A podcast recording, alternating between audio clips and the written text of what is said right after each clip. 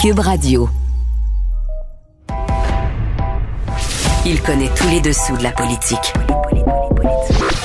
Chef du bureau d'enquête de l'Assemblée nationale.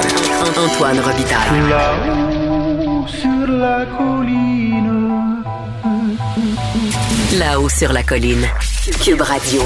Excellent vendredi à tous. Aujourd'hui à l'émission, Ottawa serait mûr pour une enquête sur la nomination des juges, estime le Bloc québécois, après les révélations de Radio-Canada et de la presse sur des cas de nomination où il y a un apparent favoritisme. On en discute avec Réal Fortin, qui déposera une motion à ce sujet incessamment. Mais d'abord, mais d'abord, c'est vendredi, jour du dialogue des barbus. C'est pas moi qui dis ça, c'est mon tonton Thomas. C'est pas moi qui dis ça, c'est mon tonton Thomas. Y a sa barbe qui pique un peu, y a des grosses taches sur son bleu, mais tonton l'air de rien, a de l'or dans les mains. Mais tonton l'air de rien, a de l'or dans Bonjour Thomas Mulcair. Bonjour, l'autre barbu. Ben oui, le barbu, le tonton Thomas, qui est collaborateur à la Joute aussi et à bien d'autres émissions. Donc, sujet incontournable, évidemment, cette semaine, c'est l'élection américaine. C'est incroyable ce qu'on est en train de voir parce qu'on peut dire ce qu'on veut sur les politiques des Américains au fil des ans, les différentes guerres et ainsi de suite. Mais il y a une chose qu'il faut toujours leur donner. Ils avaient une démocratie stable depuis près de 250 ans. Et Mhm. oups, Donald Trump arrive sur la scène et tout d'un coup, les règles normales s'appliquent plus dans rien. Alors, moi, j'étais personnellement pas surpris d'entendre Donald Trump le, le soir des élections annoncer qu'il avait gagné, qu'il avait besoin de l'avis de personne d'autre, Fait que c'est lui qui comptait puis qui décidait. Puis là, il a envoyé pendant des jours des, des tweets tout en majuscules. Stop the count. Qu'on arrête, qu'on arrête de compter les votes. Ça, c'était évidemment en Pennsylvanie, par exemple. Mais là où il avait des chances de rattraper Biden, ah ben là, c'était autre chose. Alors, continue de compter euh, en Nevada, mais pas en Pennsylvanie. Donc, c'était transparent. Son clown euh, préféré, Rudy Giuliani, j'en Mhm. revenais pas. Je sais pas si tu as vu euh, le pittoresque Rudy Giuliani dans ah, je le l'ai nouveau vu. film Ah oui. Bo- Borat. Borat ah non, 2. ba- pas dans Borat. Non, non, je l'ai pas vu. Ah, dans Borat 2, ça valait le coup d'œil. Oui, je, je, je le recommande pour. euh, il est couché les sur un lit, pas encore puis décidé il quoi couche, regarder sur Netflix. Exactement, non. C'est quelque Oh. chose. Mais je l'ai vu hier dire que la fraude électorale aux États-Unis, c'était courant euh, dans Ben tel... oui. que- Ah oui, c'est... Ben oui. Ils essaient Et de il construire Mais récit, est-ce euh, que vous est-ce que vous êtes con est-ce est-ce que vous êtes tous des imbéciles à pas comprendre ce qu'ils sont en train de faire? Donc, c'est toujours la même chose. Une théorie de conspiration n'attend pas un autre, Antoine. C'est vraiment quelque chose. Est-ce que ça va, justement, selon toi, euh, déboucher sur de réelles violences ou euh, est-ce que ça va Je ne le crois affecter... pas. Je Est-ce ne- que ça je va ne crois affecter la démocratie américaine à long terme? Ça va affecter, je crois, à long terme positivement la démocratie américaine parce qu'il y a une chose qui est évidente. C'est que ça se peut pas. Je comprends. On est en pandémie, on est en train d'ouvrir les enveloppes et ainsi de suite.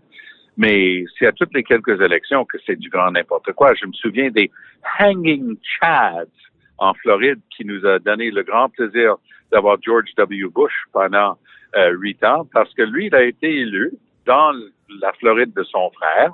Donc, son frère est le gouvernement de la Floride. C'est le secrétaire d'État de chaque État qui détermine les règles pour les élections. Et voilà, tout d'un coup, dans des coins où il y avait une forte concentration de minorités euh, et qui avaient tendance, eux, à voter pour les démocrates, on, on trouve que les bulletins de vote n'ont pas été percés correctement. Ah oui. Ça, si tu te souviens des Ah oui, très bien. Ben oui. et ces gars, et donc, mais il y, a- il y a toujours un prix à payer pour ce genre de bêtises-là. Ils sont allés en Cour suprême et euh, les, les démocrates, parce que c'était évident que les démocrates l'avaient gagné, parce que s'ils remportaient Floride, l'élection était à eux autres. Et finalement, ce qui s'est passé, c'est que la Cour suprême a dit, nous, on s'en mêle pas. Ces choses-là sont décidées par les États. Très bien. Alors maintenant que ce précédent est établi par la Cour suprême, même si elle est composée évidemment, la règle de base, ils le disent en latin, stare decisis, Oui. c'est-à-dire on laisse la décision comme elle est, ben je vois difficilement com- comment la Cour suprême va commencer à se mettre le nez là-dedans. Effectivement. Que J'entendais Mitch ouais. McConnell, le représentant de la majorité républicaine au Sénat, dire que c'est les États qui décident qui gagne, c'est pas le président. Donc même lui, un républicain vraiment euh, convaincu là, euh, et même un- Et- qui, a et appuyé- hier- qui a envoyé un signal très clair. Ça, j'ai trouvé que Oui. c'était rassurant pour une fois. Et après une enfilade de tweets tout le temps de Trump sur le fait que lui, il a décidé qu'il y avait fraude et ainsi de suite. Mike Pence, son vice-président, de toute évidence, voulant peut-être ménager sa crédibilité pour une tentative pour la Maison-Blanche dans quatre ans, Mike Pence s'est distancé de Trump euh, en disant non, non, chaque vote doit compter et ça veut dire que chaque vote doit être compté. Et euh, il n'y a pas de doute là-dessus dans une démocratie comme celle des États-Unis. C'est en train de mhm. s'inscrire en, porte-à-faux vis-à-vis de son propre président. Mais le Trumpisme va demeurer et il fait déjà des, il y aura des jamais dommages. Un autre Trump. Ouais. il y aura un autre Trump. Bien que les républicains euh, réussissent quand même toujours à trouver euh, plus bizarre à chaque fois. Ça a commencé avec les Charles Nixon, bien entendu. On a eu droit à Reagan, que tout le monde pensait qu'elle allait être de la même trempe. mais mais euh, Reagan a réussi à rallier les Américains, les sortir d'une grave crise économique et, et, et faire tomber le, mur de Berlin. C'était quand même quelque chose. Mais euh, avec George W. Bush et maintenant avec Trump, c'est un parti républicain qui vraiment est devenu disgracieux. Euh, à mettre des gens comme ça de l'avant, mais ce qui est encore plus disgracieux, évidemment, Antoine, c'est que les Américains sont prêts à voter pour lui parce que Trump est dans une lutte tellement serrée que on, comprend que le cœur des États-Unis, les votes euh, pour les démocrates qui vont les faire gagner, c'est les, grandes villes de la côte est et les grandes villes de la côte ouest. Tout le centre, le cœur des États-Unis aime bien Trump et ses messages euh, largement racistes et euh, qui n'ont aucun bon sens économique, social ou environnemental, mais les gens aiment bien ce qu'ils entendent. Il a réussi à les convaincre que s'ils élisent Biden, que ça va être la fermeture de l'économie à cause de la COVID, et lui, il est déjà guéri. Il, il est immunisé, donc c'est pas grave. Hier, euh, je lisais un intéressant article dans le, National Post où euh, l'essayiste disait que Trump avait transformé la façon de faire de la politique quand même parce qu'il oh, a, a, brisé toutes les règles. Et euh, justement, là, cette euh, façon de faire campagne aussi, donc avec euh, une annonce quotidienne sur un sujet précis pour un segment de l'électorat précis, ben, il a démontré que c'était pas nécessaire pour aller chercher de grandes quantités de votes et que ça, ça va peut-être modifier, au fond, la manière dont on mène les campagnes électorales. Est-ce que, c'est, est-ce que tu penses, toi, qui as mené des campagnes beaucoup et souvent? Non, parce qu'il y a un caractère qui est unique à Trump. Parce que dire une chose et son contraire d'une manière aussi constante, dire du grand n'importe quoi, embarquer dans n'importe quoi comme théorie de conspiration, il avait quand même un côté roublard, comme le gars qui vole des banques et, euh, et qui réussit à s'échapper. Il était tellement menteur. Il il a dit n'importe quoi sur les femmes, sur les minorités, et ainsi de suite. L'une ou l'autre de ces phrases-là dans la bouche d'un autre politicien aurait plombé sa carrière. Mais pour Trump, ça faisait partie du charme. Les Américains étaient habitués, puis ça fait quatre ans qu'on regarde le, le, soap opera de Donald Trump. Cinq fois par jour, il nous étonne. Il a complètement dominé le cycle des nouvelles. Mm. Les concurrents n'arrivaient même pas à se faire parler d'eux autres.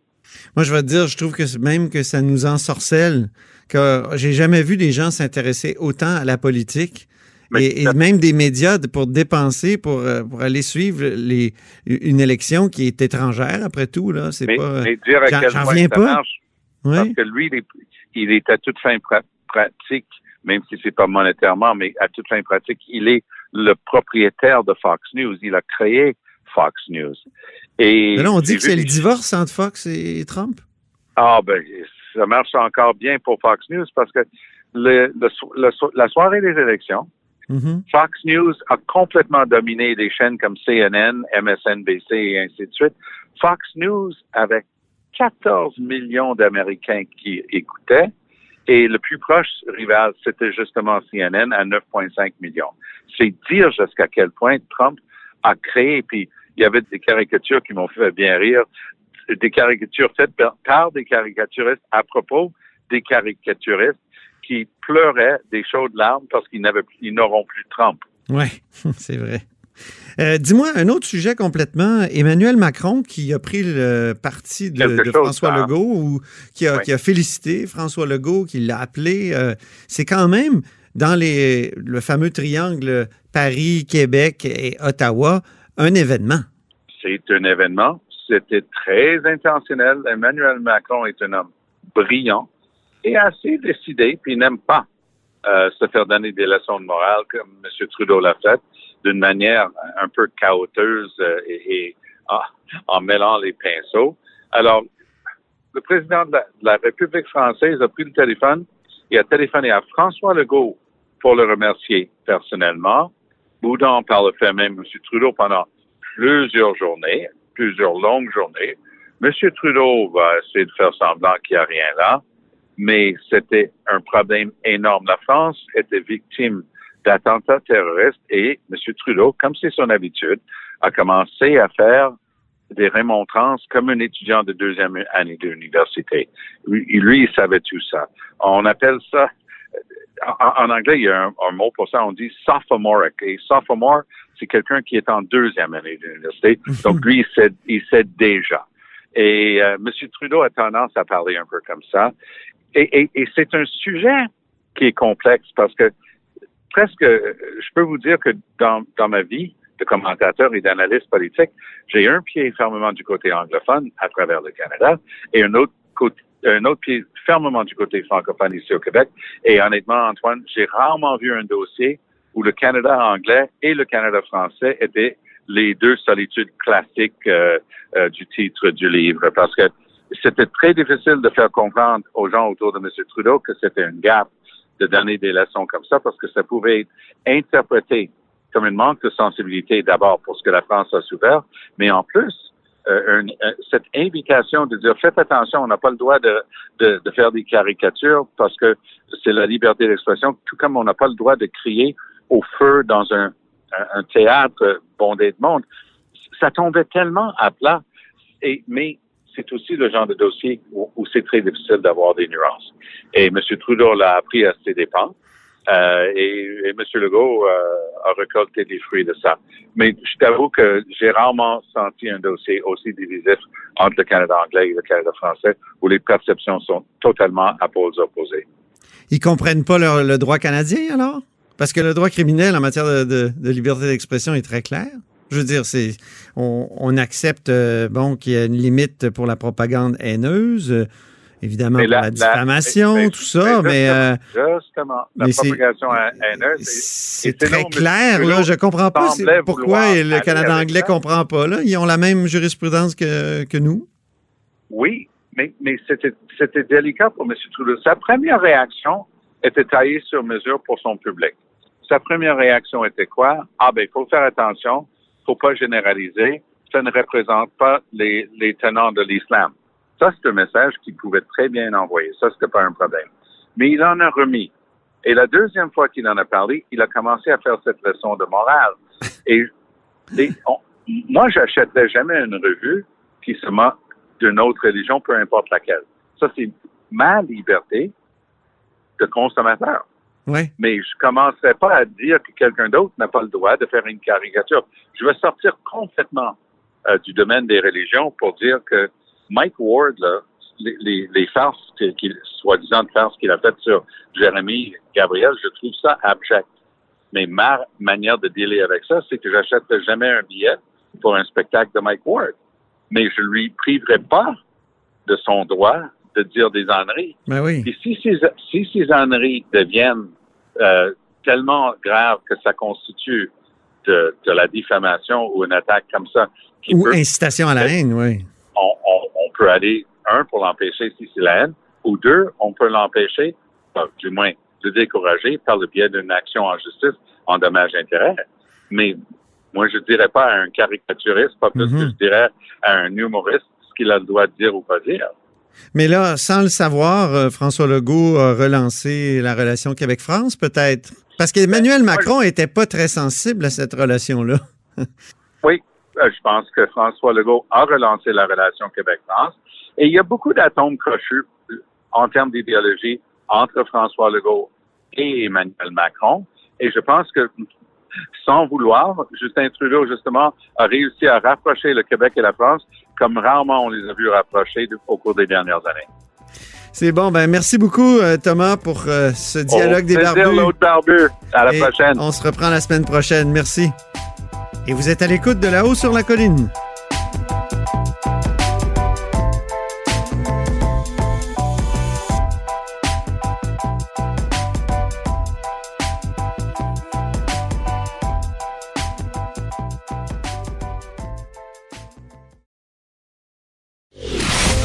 Antoine Robitaille. Le philosophe de la politique. La joute politique ne colle pas sur lui. Il réussit toujours à connaître la vérité. Vous écoutez là-haut sur la colline. La partisanerie entache-t-elle le processus de nomination des juges des cours supérieures, d'appel et suprêmes dans notre euh, Dominion? Plusieurs reportages récents de Radio-Canada et la presse font penser que oui, et le Bloc québécois s'en inquiète, comme on peut euh, l'imaginer. Et le, le député Réal Fortin est avec nous pour en parler. Bonjour. Bonjour, M. Rutaille. Qu'est-ce qui vous fait craindre le pire là, dans ce processus de nomination des juges qui, pourtant, M. Trudeau avait promis qu'il le nettoierait, qu'il qu'il le rendrait parfait? Ouais, ben, on dirait que plus il nettoie, plus c'est sale. En fait, euh, il reprochait beaucoup aux conservateurs leur processus de nomination à l'époque où M. Trudeau était dans l'opposition. Maintenant qu'il est au pouvoir, il fait pareil. Euh, il est juste un petit peu plus hypocrite, là.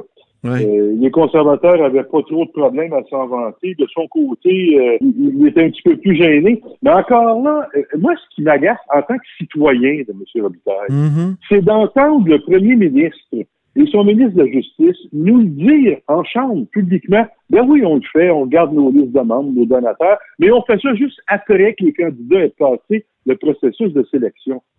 C'est- c'est- cette admission-là, là, c'est terrible, ça décourage les gens. C'est comme de dire, ben, il y a une série de candidats pour un poste à, à la magistrature, ils vont passer un comité de sélection. Remarquez quand, moi, là, c'est clair, je ne critique pas la compétence d'aucun des juges qui ont été nommés. Je pense que, de façon, je les connais pas tous, évidemment, mais de façon générale, je pense qu'ils font un excellent job. Le problème n'est pas là. Le problème, c'est qu'une fois qu'on a déterminé qui sont les juges qui sont aptes à être nommés, disons qu'il y en a 10, 20 ou 50 dans la liste, ben là, là, M. Trudeau, il nous dit, regardez, moi, je regarde ma liste de membres, je regarde mes donateurs. Qui a été un bon libéral, là? Puis euh, les meilleurs sont récompensés. Mhm. Ben, écoutez, là, Est-ce que c'est systématique? Avez-vous des exemples ou euh? j'ai des exemples que je pourrais vous donner sur des nominations, je vais le faire. Mais ce que je veux vous dire, c'est qu'au-delà de, de, de preuves à cet effet-là, il n'y a pas meilleure preuve en droit qu'un aveu. Et j'ai le premier ministre, qui pas en, en personnel, du genre enregistré en cachette, non, non, en chambre, période de questions, encore cette semaine. Autant le ministre de la Justice que le premier ministre l'ont admis, ça, Ouais. en réponse à mes questions. Oui, on le fait, mais on le fait après avoir suivi le processus. Et moi, j'ai, encore une fois, je vous dis, ça ça n'a pas sa place dans un processus de sélection. Et c'est un peu décourageant pour la démocratie. Et là, vous avez des exemples? Ben oui, regardez, et c'était dans- ça faisait l'objet des trois questions en chambre hier. Euh, en 2019, le ministre de la Justice a nommé Robert Dysart et Arthur Doyle au Nouveau-Brunswick. Or, tous les deux étaient des donateurs dans son comté au ministre, des Affaires intergouvernementales au Nouveau-Brunswick. Et ils ont aussi tous les deux aidé le ministre des Affaires intergouvernementales à rembourser une dette de 31 000 qu'il avait contractée dans une course à chefferie. Tous les deux, pas longtemps après, toujours en 2019, le ministre de la Justice nomme Charles Leblond et Jacques Pinet au Nouveau-Brunswick. Curieusement, ces deux-là aussi ont aidé le ministre des Affaires intergouvernementales à rembourser sa fameuse dette de 31 000. Les quatre juges nommés dans la même province Ouais. et ont aidé le même ministre à rembourser la même dette la même année, ils sont nommés juges. Moi, je trouve ça un peu fatigant comme coïncidence. Puis j'en ai un autre, M. Robitaille, si vous me permettez. Oui. La voisine du ministre des Affaires intergouvernementales qui a été nommée juge en 2019, la femme de son beau-frère a été nommée juge, elle aussi. Écoutez, là, c'est le même ministre, là. Puis je dis pas que c'est un mauvais ministre, un mauvais député, là, mais il y a, manifestement de, l'influence politique qui est faite dans la nomination des juges et ça n'a pas sa place dans un pays qui se veut démocratique. Ça n'a aucun bon sens. Est-ce qu'il faudrait bannir Ah. les libéraux, lorsque les libéraux au pouvoir, bannir les nominations de juges qui ont touché au Parti libéral ou? Euh, écoutez, je sais, la, la solution, euh, c'est sûr que j'ai des idées, là, mais je pense qu'on doit faire enquête là-dessus. Nous, ce qu'on demande, c'est que le comité Hmm. de justice étudie cette affaire-là et fasse rapport à la Chambre. Être simple, là, M. Robitaille, donc vous demandez qu'un comité se réunisse là? Oui, qu'un comité se réunisse et en bout de ligne, je, à mon avis, mon avis, je pense qu'on doit bannir toute question d'ordre politique du processus de nomination, que ce soit avant ou après, ça n'a pas sa place. Ça peut être fait par un amendement à la loi sur les juges ou autrement. On verra la, mécanique précise. Le comité pourra faire des suggestions. Mais il faut qu'on évacue cette question-là, cette notion-là de- d'appartenance politique. Ouais, moi, j'ai couvert la commission Bastarache comme, euh, comme journaliste. Puis, il y a quand même des experts qui étaient venus dire ben, on peut quand même pas euh, bannir toute personne qui a eu un, un parcours euh, partisan. Qui a, qui a touché à, la- Ben, à- à- et parce que c'est des gens qui sont quand même engagés dans leur société. Puis est-ce qu'il n'y a pas quelque chose de vrai là-dedans? Ouais. Oui, oui, oui. Mais, écoutez, je, je suis le premier. J'ai été impliqué en politique toute ma vie parce que je trouvais que les affaires publiques, c'est important. Alors, j'ai milité pour les idées que je croyais les bonnes idées. Ça fait qu'aujourd'hui, euh, il est absolument hors de question que qu'un ministre libéral ou conservateur me nomme juge au fédéral. J'en suis bien conscient. Je vis bien avec ça. En plus, Mais vous êtes souverainiste, ça, on a su En que c'était pas ben oui, puis le, le juge, ouais, le juge en chef de la Cour d'appel a déjà dit que ce serait un souverainiste ne pourrait jamais être nommé d'une Cour fédérale. C'est c'est- une autre absurdité. À mon avis, ça ne devrait pas avoir sa place. Mais de- que les gens qui se sont impliqués en politique décident de s'impliquer dans une carrière à la magistrature, moi, je ne vois pas un problème, là, franchement. Là où je vois un problème, c'est que quand cette implication-là devient un critère de sélection, c'est Ouais. là que j'ai un problème. Et, et- et c'est ce qu'on doit régler. Vous parlez de la commission Bastarache. Vous vous souvenez, parce que moi, je me souviens de l'histoire de Madame Postet, oui, Chantal Landry, bien Ouais. sûr. Oui, oui. Landry, c'est ça. Euh, D'ailleurs, c'est son homonyme à Ottawa qui, a- qui a levé le drapeau la semaine dernière. C'est un autre Landry, mais oui, c'est vrai. Un autre Landry. François Landry, hein, C'est oui. c'est la même famille. Oui, c'est ça. Mais lui, il n'a pas mis de post-it. François Landry. Il a, il a levé le drapeau. Oui, exactement, exactement. Il nous a allumé là-dessus. Mais vous avez raison. Puis, tu sais, tout le monde s'en scandalisait. La priorité numéro un en matière de justice, c'est la confiance de la population. Le jour où la population n'a plus confiance dans sa magistrature, on parle d'anarchie. là. Les gens qui essaient de se faire justice eux-mêmes, et ça, les politiciens ont le devoir de faire, d'éviter ça, ont le devoir de, d'inspirer la confiance du public dans ces institutions et particulièrement la magistrature. C'est la colonne vertébrale de la société et moi, je pense qu'on se doit de défendre ça. ce qui est inquiétant aussi, c'est quand quelqu'un aide un politicien à rembourser sa dette, euh, par exemple, puis est nommé juge après. Là, on a Ben, l'impression qu'il y a quelqu'un qui s'est acheté une charge. là. Il y a des retours d'ascenseur assez évidents. Ben, c'est ça. Moi, Puis on sait qu'à quel point ça peut être c'est payant d'être juge. Là. Je veux dire, c'est, un travail bien rémunéré pour longtemps. Ouais, ouais, ouais.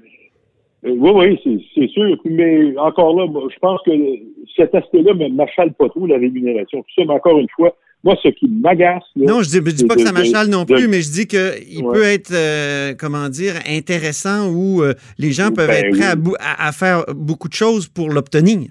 Parce que c'est, Ben, je intéressant. donc. Ah ouais, vous avez tout à fait raison. Et il faut, il faut bannir ça, puis au moins, au moins, que notre premier ministre arrête de nous répéter en pleine chambre qu'il le fait. je comprends que c'est pas interdit, puis je comprends Mais- qu'il n'est pas avocat, M. Trudeau, mais il devrait avoir un minimum de, de, de, de, de Est-ce qu'il n'y a pas non, un pas. profilage idéologique aussi pour euh, nommer des juges à Ottawa? Je Ah oui, regarde, là, ils doivent répondre à des questions sur leur. euh, Quand ils, ils- ils proposent leur candidature, ils répondent à des questions. Puis il me semble qu'il y a comme un profilage idéologique. Il faut absolument penser euh, euh, comme le gouvernement, multiculturalisme, diversité. Euh, donc, euh, quelqu'un qui serait pour la loi 21, par exemple, c'est sûr qu'il ne sera jamais nommé juge? Ben, écoutez, je vous m'enlevez les mots de la bouche, là. Mais je vous le dis, je vous référais, là, Michel Robert, c'est quand même pas un pique, là. À l'époque où il était juge en chef, il avait dit qu'un indépendantiste ou un souverainiste, je ne sais plus comment il l'avait dit, ne pourrait pas être nommé à Cour fédérale. Oui, mais ça, ça peut s'expliquer, M. de- Fortin, parce qu'un souverainiste, il est anti-système. Donc, euh, il peut être élu parce que c'est. Oui, mais Ben, il, est- il est contre le ouais. système euh, actuel quand même. Ben, il fait la promotion d'un autre système. là. On Oui, je sais. dans la positive. Moi, je suis, je me, je me calcule souverainiste. Oui, mais Je- vous n'êtes pas suis- juge. Vous, vous êtes un élu. Ça, je comprends. Ce dont je parle, c'est le profilage idéologique. Donc, si quelqu'un, un jour, Ouais. a écrit une lettre d'opinion pour la laïcité, comme ça, c'est certain qu'il ne sera jamais nommé juge. Est-ce que ça, c'est pas ce qu'il y a de plus troublant? Ben oui, moi, je suis d'accord avec vous. Et j'irais plus loin, probablement que si on faisait une étude exhaustive des nominations qui ont été faites sous les régimes conservateurs et libéraux, on se rendrait peut-être compte que ces nominations-là euh, ont, ont, euh, ont collé sur les idéologies de chacun des deux partis. Et quand on parle de multiculturalisme et tout ça, c'est un peu la tasse de thé de M. Trudeau. Peut-être que ces candidatures-là qui sont nommées sous le Trudeau n'auraient pas été nommées à l'ère conservatrice de M. Harper à l'époque. Peut-être, je ne dis pas que c'est le cas ou pas le cas, mais je, je, serais curieux de vous soulever un point qui m'apparaît important, cette espèce de profilage idéologique-là, en fonction des programmes des partis politiques mhm. qui sont au pouvoir. Bon, ben ça sera sûrement un élément sur, lequel faire enquête dans votre comité si un jour euh, il, est, convoqué. bon, on va, moi, je, vais présenter ma motion, c'est clair. Là, votre motion, est-ce que vous savez si les conservateurs sont d'accord, euh, le NPD? Euh? J'ai pas eu de discussion avec les conservateurs, là, comment je pourrais dire, sérieuse au sujet de ma motion. Je vais le faire. Mais je peux vous dire qu'ils sont drôlement enthousiastes en chambre quand on pose des questions là-dessus. Merci. Merci beaucoup, Réal Fortin. Merci à vous, M. Robitaille. Bonne journée. Réal Fortin est critique en matière de justice euh, pour le Bloc québécois à Ottawa. Et c'est tout pour La Haut sur la Colline cette semaine. N'hésitez surtout pas à diffuser vos segments préférés sur vos réseaux et revenez-nous dès lundi.